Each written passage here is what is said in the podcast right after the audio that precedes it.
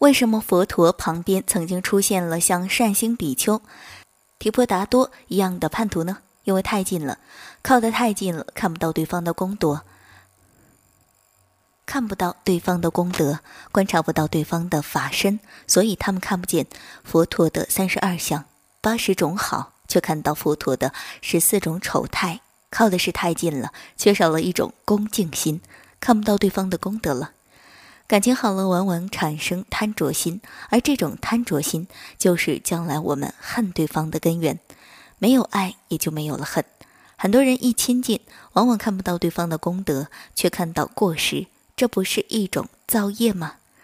人和人的关系真的很有趣，没有一种恭敬心，真的很难维持下去。夫妻之间也是如此，我们要讲恩威并施，又要恩，又要有威德，这样才能维持好。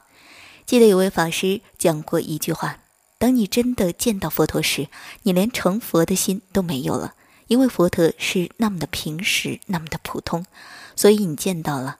我们觉得佛也不过如此，又如何想着成佛呢？但是真正有功德的人也是很平实的。我们没有福报时，往往就看不到对方的功德。人和人的相处真的是一种艺术，或者是一生中很重要的学问的。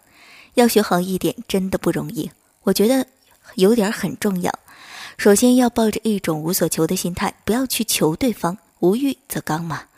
不求于对方，然后多多的为对方做事情，这样子关系就慢慢的好了。很多人关系越搞越糟糕，是因为向对方所求的太多了，这就是造成翻脸的原因。君子之交。淡如水呀，让我们平平淡淡的生活吧，不要有太多的好来好去的。同时，别人给我们的任何东西，我们都要感恩，唯有感恩，关系才能持久。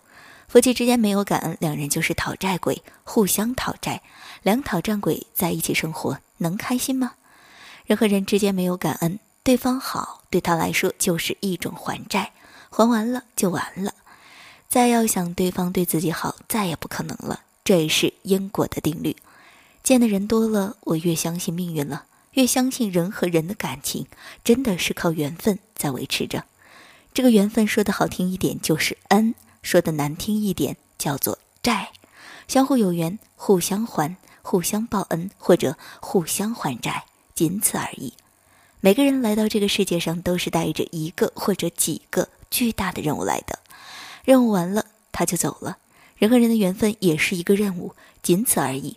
如果淡淡的交往，下辈子还能很好的继续的。